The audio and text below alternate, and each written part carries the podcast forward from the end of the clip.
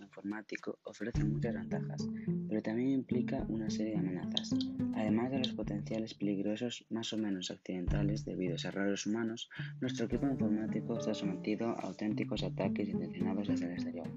Todos estos posibles atacantes reciben el nombre de malware. Así, existen cuatro tipos de malware. Los malwares infecciosos, los malware ocultos y los malwares para obtener obtención, aparte de otros tipos de malwares. Así, eh, los malwares infecciosos se dividen en virus, infectan archivos del sistema con la intención de modificarlos o dañarlos.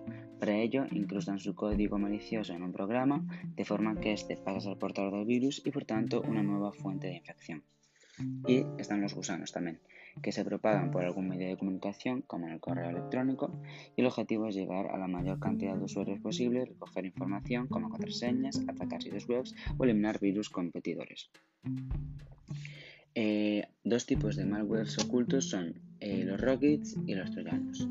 Los rockets modifican el sistema operativo del equipo informativo para permitir que el malware permanezca oculto al usuario. Hay rockets para una amplia variedad de sistemas operativos como Linux o Windows.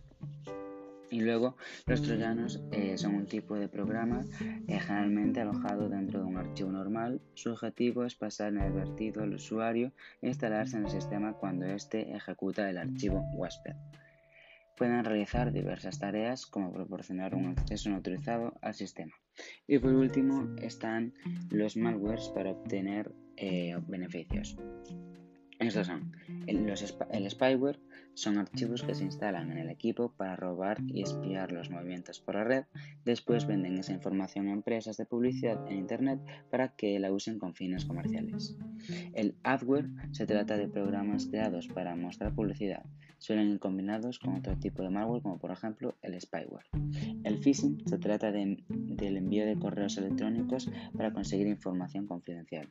Cuando esta información se consigue redireccionando al navegador a páginas aparentemente iguales a páginas reales, recibe el nombre de farming.